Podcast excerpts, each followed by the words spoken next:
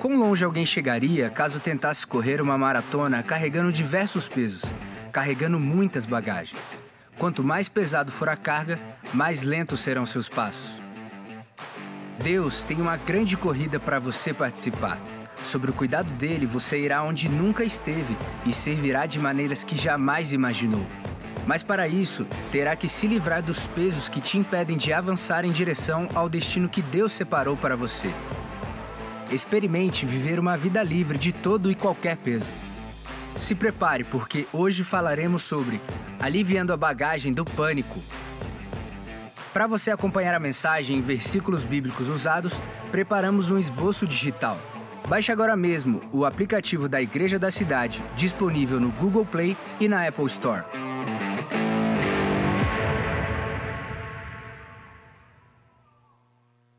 Olá, graça e paz. Meu nome é Ian, sou um dos pastores na Igreja da Cidade e é uma honra estar contigo em nossa celebração online. Estamos na série Aliviando a Bagagem. Estamos aí hoje na quinta mensagem dessa série fantástica. Próxima semana, inclusive, eu já quero deixar o convite para você.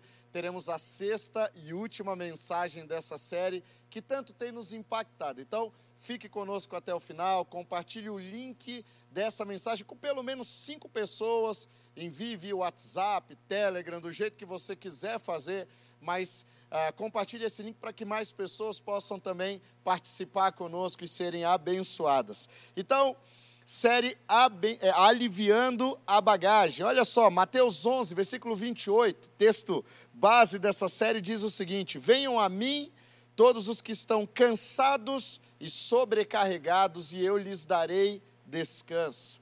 Como nós precisamos desse descanso que Deus nos dá. Todos nós, de uma forma ou de outra, por vezes carregamos bagagens, carregamos coisas em nossas vidas que não precisaríamos estar carregando. Se você já passou pela experiência de viajar de avião, uma das coisas chatas de uma viagem de avião é ali no final você ficar esperando naquela esteira, a, a, sua bagagem passar. Quando você leva então a bagagem na parte de baixo do avião, né, quando você despacha a bagagem, então você tem que ali no final do voo ficar aguardando a bagagem ali na esteira para você retirar a sua. E aí dá até aquela invejinha, né, quando você vê aquelas pessoas que levaram só a bagagem de mão e daqui a pouco elas descem do avião e enquanto você está indo para a esteira elas já pum, vão embora. Por quê? Porque elas estão só com a bagagem necessária ali, elas levaram pouca coisa e, e aí elas já conseguem ter essa agilidade. Ah, é lógico que viagens mais longas, viagens em que vamos ficar mais tempo, é necessário levar ah, um pouco mais de bagagem. Mas se a gente avaliar direitinho, muitas vezes a gente dá uma exagerada, né? E na vida é, é muito assim. Nós acabamos carregando coisas que não são ah, para, que, para nós carregarmos essas bagagens extras que acabam tirando a nossa agilidade, essas bagagens extras que acabam tirando a nossa alegria, trazendo ansiedade, preocupação, ah, isso atrapalha tanto as nossas vidas. Que tal deixar de lado essa bagagem extra? Algumas, por exemplo, a, a valise da culpa, a grossa sacola da fadiga, a bolsa da aflição, a mochila da ansiedade, a caixa do medo, a mala do remorso, ou até mesmo o baú da solidão. Jesus está dizendo para você hoje, repetindo mais uma vez: olha, é, é, lance sobre mim esses fardos pesados, eu dou conta disso daí. Eu dou conta de carregar essa bagagem. Você não precisa fazer isso. Hoje a sua esteira não é a do aeroporto, é a da mente. E as nossas malas não são de couro, e sim são encargos que por vezes nós carregamos. Você tem alguma bagagem extra que você está carregando?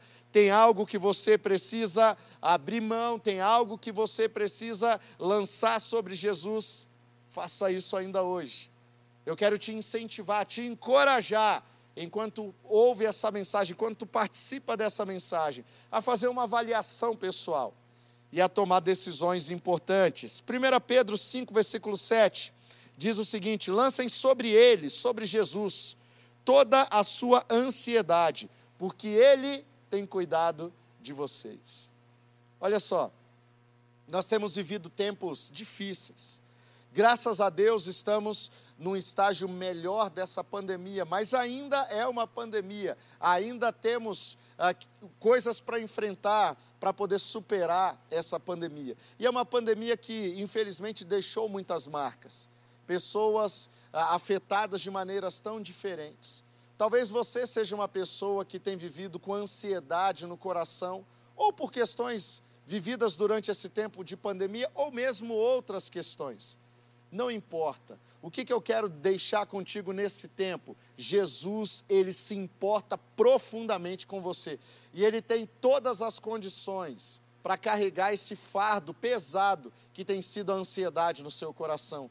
Entregue para Jesus descanse completamente nele, entregue seus medos, entregue aquilo que tem afligido o seu coração, deixe Jesus remover, carregar isso, e dessa forma você viverá uma vida leve, uma vida ágil, uma vida que desfruta plenamente daquilo que Jesus conquistou na cruz por você e por sua família. Então hoje, eu quero, indo para a quinta mensagem dessa série, compartilhar contigo, aliviando a bagagem do pânico, aliviando a bagagem do pânico. Salmo 23, versículo 4, um salmo ah, fantástico, extremamente conhecido de todos nós, diz o seguinte: versículo 4: Não temerei mal algum. Não temerei mal algum. Deixa eu perguntar uma coisa para você: do que, que você tem medo? Do que, que você tem medo? Rato, de repente? Barata? Talvez. Deixa eu falar de coisa mais séria doença, violência, solidão, desemprego, medo da morte, Covid-19. Do que, que você tem medo? É natural termos, ainda mais nos dias de hoje, medo de coisas assim. Não é nada anormal. A grande questão é se esse medo ele cresce, se torna algo gigante na sua vida e venha se tornar então um pânico. 1 João 4, versículo 18, diz o seguinte: No amor não há medo, pelo contrário, o perfeito amor expulsa o medo, porque o medo supõe castigo. Aquele que tem medo não está aperfeiçoado no amor.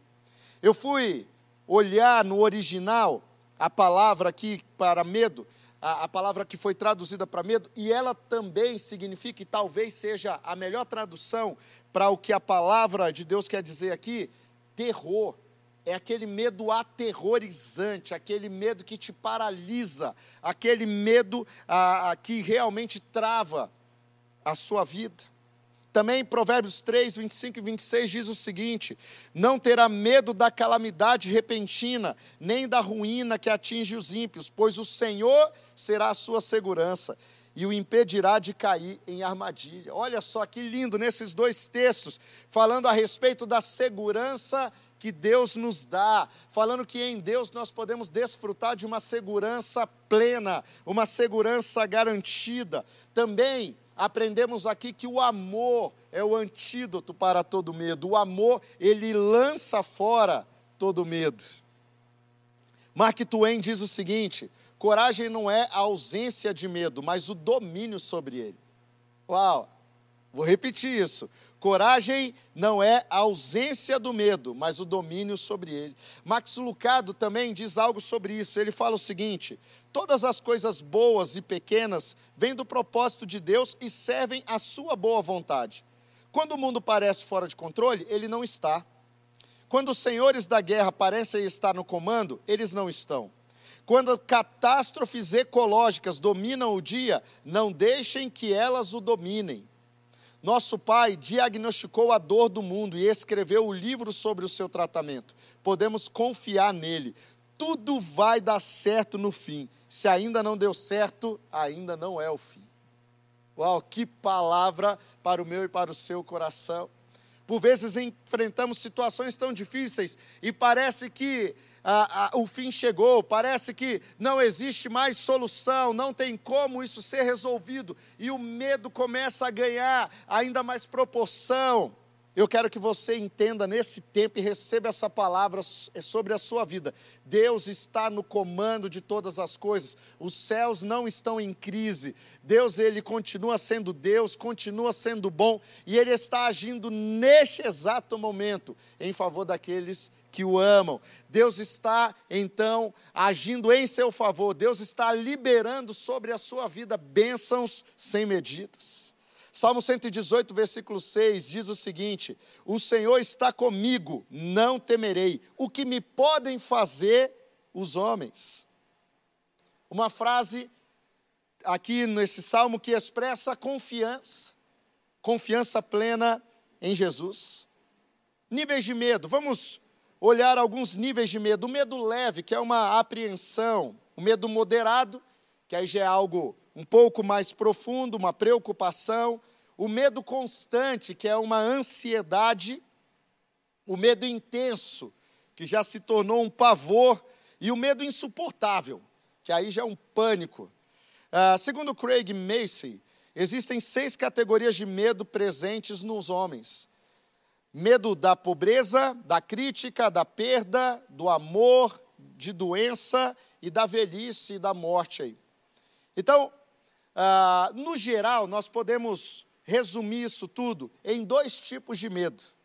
Tem o medo normal, que é um, um mecanismo de defesa do ser humano dado por Deus para que usemos de sabedoria e proteção do inesperado. É um instinto de sobrevivência, desde que não ultrapasse os limites da razão. Por exemplo, eu sempre gostei muito de fazer esportes radicais. E uma das coisas que me ajudou a estar vivo até hoje foi o medo. Eu me lembro das vezes que nós saímos para escalar paredões de 50 metros, 45 metros, e ali tinha todo um processo com cordas, com mosquetões, ah, com, com os equipamentos de segurança, cadeirinha, e por muitas vezes nós tomamos decisões mais seguras pelo medo de um acidente acontecer. Em especial para quem pratica esportes radicais, o medo é um aliado, porque o medo vai impedir de que decisões ah, inseguras, decisões ali que não são boas decisões sejam tomadas. O, o instinto de segurança ah, é muito forte, ou pelo menos deveria ser em quem pratica esportes radicais. Mas não é o medo que paralisa, porque senão a pessoa não estaria ali fazendo aquele esporte radical. Nós passamos por muitas situações emocionantes ali, mas estou vivo aqui para pregar para você hoje. Olha que benção. ah, mas existe o medo anormal, resultado do desequilíbrio entre o medo e a razão. Aí é aquele medo que paralisa, aquele medo que nos faz tomar decisões desesperadas, que sempre são decisões ruins. Eu me lembro, eu ainda criança, estava muito ruim, minha garganta muito é, inflamada ah, e sentindo dor no corpo, uma situação muito complicada. Minha mãe me leva no hospital, ela e o meu tio. Nós vamos ao hospital naquele dia. E chega ali e o pior diagnóstico que eu poderia receber, eu recebi. Teria que tomar uma bezetacil. Se você já tomou uma bezetacil, você sabe do que eu estou falando. Eu ali criança, medroso de injeção, que aliás é um negócio que eu não venci até hoje. Até para fazer exame de sangue eu tenho medo, é mole? Uma luta. E ali, então, quando eu ouço a enfermeira falando, olha, ele vai ter que tomar uma bezetacil, eu tomo a pior decisão, eu fujo do hospital. Imagina a cena. Centro de Vitória, capital ali do estado do Espírito Santo. Eu saio correndo do hospital, minha mãe e meu tio correndo atrás de mim na avenida, tentando me buscar e eu fugindo do hospital. Olha o que, que o medo faz quando a gente deixa que o medo tome conta e ganhe uma proporção tão grande em nossas vidas. E qual foi o desfecho disso? Tomei a bezetacil do mesmo jeito, do mesmo jeito. E depois curou rapidamente, né, aquela situação. Deixa eu falar um negócio para você, brincadeiras à parte. Seu pânico não resolve problemas. Seu pânico não vai te ajudar a tomar boas decisões. O pânico não vai te ajudar a tomar as melhores decisões. O pânico sempre vai te paralisar, sempre vai te travar, sempre vai trazer coisas ruins sobre você. É muito interessante que quando nós lemos, ah, na maioria das Bíblias infantis, e quando vemos as ilustrações ali a respeito de Jesus no Getsemane, a, a maioria das Bíblias traz uma imagem de Jesus muito sereno, muito tranquilo. Mas quando a gente lê nos evangelhos a respeito daquele momento da vida de Jesus, a imagem, na verdade, que nos vem à mente é uma imagem bem diferente. Olha como os evangelhos mostram Jesus naquele momento. Marcos 14, 35 fala que Jesus prostrou-se em terra. Mateus 26, 37, 38 diz que ele começou a entristecer-se e angustiar-se muito, até morte. Lucas 22, 44 diz que Jesus estava em agonia. Então, Jesus estava aqui num, num, momento de extrema pressão. Jesus ele viveu sob pressão o tempo todo, mas aqui era um momento extremo da vida dele, pressionado pelos homens, pressionado pelo diabo, pressionado pela própria missão que ele tinha uh, diante dele para cumprir, mas ele não perde o governo. Ele não deixa que aquele medo com o qual ele estava lutando ali se torne algo paralisante, aquilo tome conta da sua vida e ganhe proporções ali gigantescas. Não, Jesus, ele vence aquela situação. Mas aquilo foi tão intenso que ele, ele diz para Deus em um momento: se for possível, passe de mim este cálice. Olha que situação extrema. Jesus chegando ao ponto de pedir para Deus: Deus, se for possível, passe de mim esse cálice. Agora, é muito legal quando nós olhamos para essa oração de Jesus, porque nós percebemos a humanidade de Jesus, mas também isso traz um alívio para o nosso coração, porque Jesus ali, ele não estava fazendo uma oração errada, ele estava dizendo: Deus, olha, essa situação está muito difícil, está difícil para mim lidar com isso, e se for possível, passe de mim esse cálice. Mas é interessante que Jesus ele continua, mas que não seja feita a minha vontade, mas que seja feita a tua vontade. Que não seja o que eu quero, mas que seja o que o Senhor quer. Apesar de estar lutando com uma situação extremamente difícil, Jesus ele demonstra sua humanidade, pedindo para Deus, se possível, passar esse cálice, mas também reafirmando a dependência total de Deus e a obediência restrita a Deus faz parte da nossa humanidade diante de situações difíceis falar: Deus, é isso mesmo. Deus está muito difícil. Deus, eu estou sentindo medo agora. Deus, está complicado tomar decisões corretas. Mas Deus, deixa eu reafirmar algo aqui apesar de tudo isso que eu estou dizendo para o Senhor, eu continuo completamente submisso à Sua vontade, eu me rendo completamente a Ti, e que seja feita a Tua vontade na minha vida, o Senhor tem o meu sim.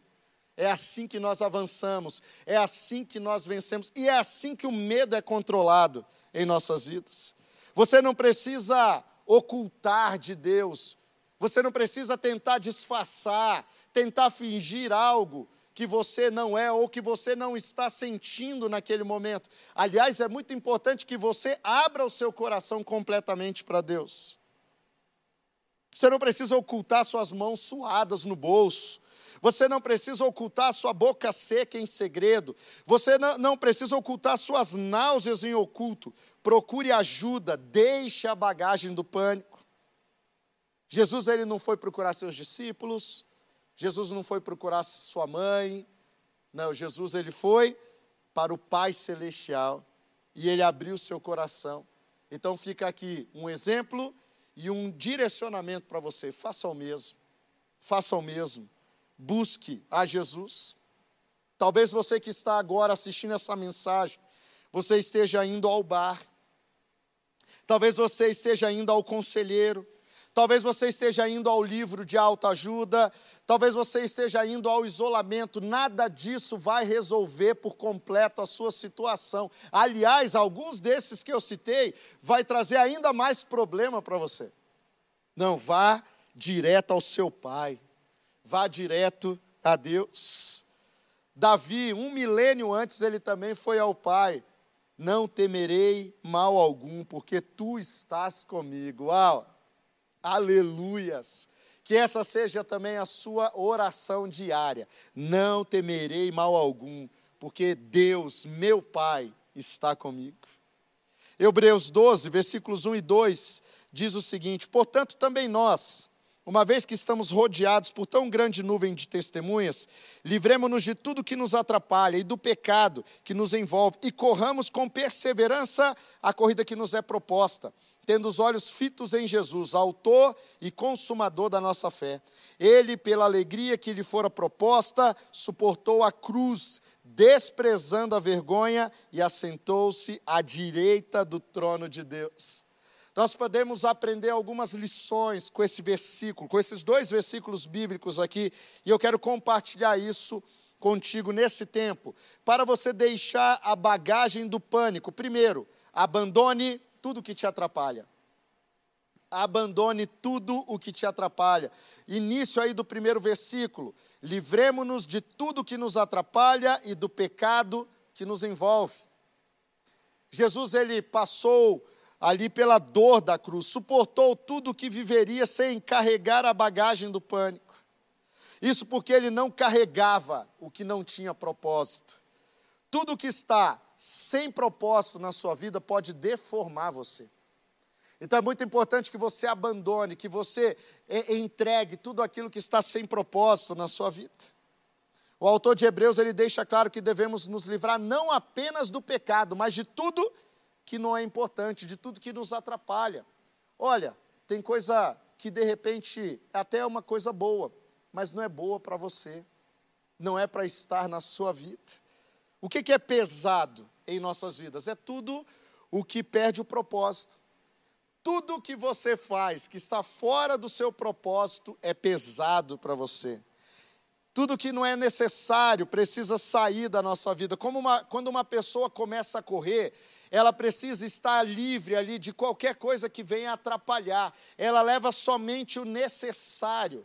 E então ela tem agilidade para seguir adiante e ela ganha longevidade então na sua corrida.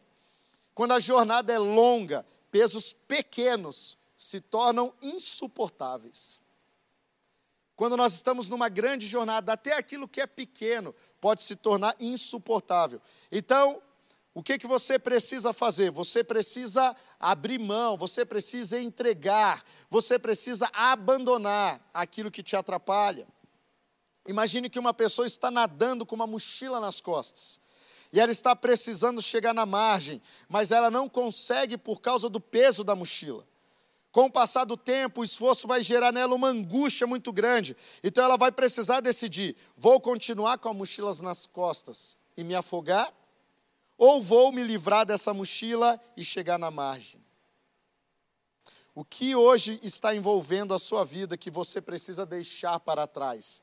Decida fazer isso ainda hoje. Segundo, para você deixar a bagagem do pânico, invista em sua jornada cristã. Invista em sua jornada cristã. Ainda no primeiro versículo de Hebreus 12: E corramos com perseverança a corrida que nos é proposta. Você se torna um corredor não quando termina a corrida, mas quando começa. Quando começa. O autor de Hebreus, ele escreveu esses versículos pensando numa corrida de fato. E nós podemos extrair alguns elementos desse texto, perceber alguns elementos dessa corrida da vida. A torcida, por exemplo, que acompanha a corrida.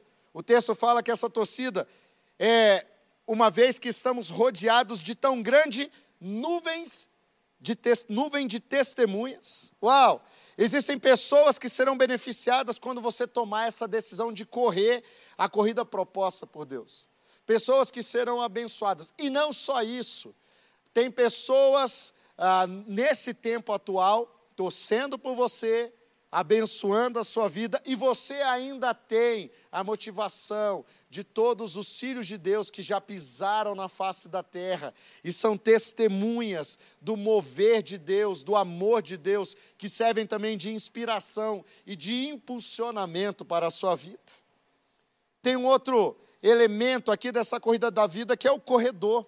Corramos com perseverança a corrida que nos é proposta. Então, todo corredor precisa ser perseverante. Na fé também é assim, não podemos apenas começar, mas em especial é como termina que importa. Talvez o seu início tenha sido muito ruim. Talvez você tenha passado, tenha vivido experiências muito ruins na sua vida. É tempo de mudar. é tempo de permitir a ação de Deus na sua vida e receber restauração, transformação, impulsionamento, empoderamento para viver intensamente os planos de Deus. Um outro elemento dessa corrida é a motivação do corredor, tendo os olhos fitos em Jesus, autor e consumador da nossa fé. Olha que fantástico, a sua maior motivação é Jesus. Sabe como é que você vence na corrida da vida? Olhando para Jesus o tempo todo, não tirando os olhos de Jesus. Está passando por um momento difícil? Continue olhando para Jesus. Está vivendo um momento angustiante? Olhe para Jesus. Está vivendo um desafio difícil demais? Continue com os olhos fitos em Jesus. É assim que você vence. É assim que você encara as situações da vida. Eu me lembro de alguns momentos na vida dos meus filhos em que eles ali enfrentando desafios difíceis para uma criança. E aí eles olhavam para mim e aí procuravam então, procuravam encontrar os meus olhos e a gente trocava um olhar e aquilo já tinha um grande poder na vida deles.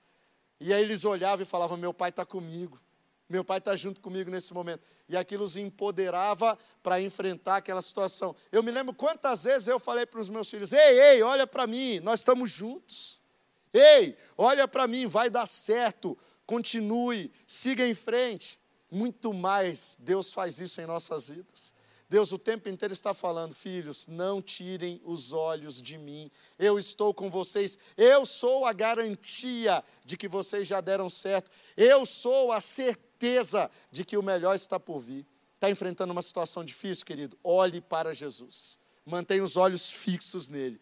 Ele vai fazer um milagre na sua vida, vai dar certo. Você é mais do que vencedor. Tem grandes conquistas de Deus já liberadas sobre a sua vida. É assim que nós vencemos. Terceiro, para você deixar a bagagem do pânico, foque em Jesus e não nas pessoas. Foque em Jesus e não nas pessoas. Então, tendo os olhos fitos em Jesus, autor e consumador da nossa fé. Olha o que aconteceu quando Pedro tirou os olhos de Jesus. Quando reparou no vento, ficou com medo e, começando a afundar, gritou: Senhor, salva-me. O que, que aconteceu aqui? Pedro tira os olhos de Jesus, tirou os olhos de Jesus, se perdeu ali no processo. Aconteceu na vida de Pedro dois mil anos atrás, acontece na minha e na sua vida nos dias de hoje. É muito importante seguirmos, então, com os olhos fixos em Jesus. Não lute para vencer, lute porque você já venceu. É, a vida cristã é fantástica, gente, porque a gente não começa numa batalha pela vitória, nós começamos a partir da vitória. Jesus, ele já nos entregou a vitória. Quando nós entregamos então o coração para Jesus, nós recebemos a salvação, nós recebemos vida plena, nós recebemos essa vitória que Jesus conquistou na cruz e nós seguimos então a partir disso. Olha para cá, preste atenção, tudo já está resolvido. Jesus ele declarou na cruz, ele disse: "Está consumado" tudo o que é necessário para sermos mais do que vencedores está consumado, está realizado, já foi feito por Jesus Cristo na cruz. O verdadeiro sabático, o Shabat, é o descanso em Deus. Nós podemos encontrar o mesmo descanso de Deus. Então, sábado, tanto no hebraico, Shabat, como no grego, significa terminar, celebrar, abandonar, deixar, repousar. O verdadeiro descanso acontece quando desistimos dos, dos próprios esforços, das próprias atividades e das próprias obras. E então nós vamos para aquilo que Deus tem para as nossas vidas. Você precisa ter um coração descansado. O seu esforço não deve ser para realizar ou conquistar, mas para permanecer em Deus. Tem batalhas que você está lutando há anos que poderiam ser vencidas, sabe como? Apenas descansando. Tem situações na sua vida que você ainda está enfrentando, não é porque Deus ainda não deu a estratégia para a vitória, mas é porque você ainda não aprendeu a descansar em Deus nessa situação. Descanse em Deus, a vitória já foi liberada sobre a sua vida. Creia que Jesus morreu e ressuscitou por você. O finalzinho do versículo 2 de Hebreus 12 diz: Ele, pela alegria que lhe fora proposta, suportou a cruz, desprezando a vergonha, e assentou-se à direita do trono de Deus. Note bem, Deus ele não tirou a cruz de Cristo, mas ele tirou todo o seu medo. Ele deu descanso, descanso na alma, deu alívio. Ele pode não tirar hoje os problemas da sua vida, mas ele vai tirar o seu medo quando uma situação contrária, dolorosa, difícil chegar em sua vida. Não entre em pânico, alivie a sua bagagem. O Senhor é o seu pastor. O Senhor é o seu pastor. Quero deixar três dicas rápidas para você aqui. Vá para a sua casa, medite até entender o amor de Deus. Davi entendeu e ele disse: Tu estás comigo. Tire o foco de você, coloque o seu foco em Deus. Gaste um tempo nisso.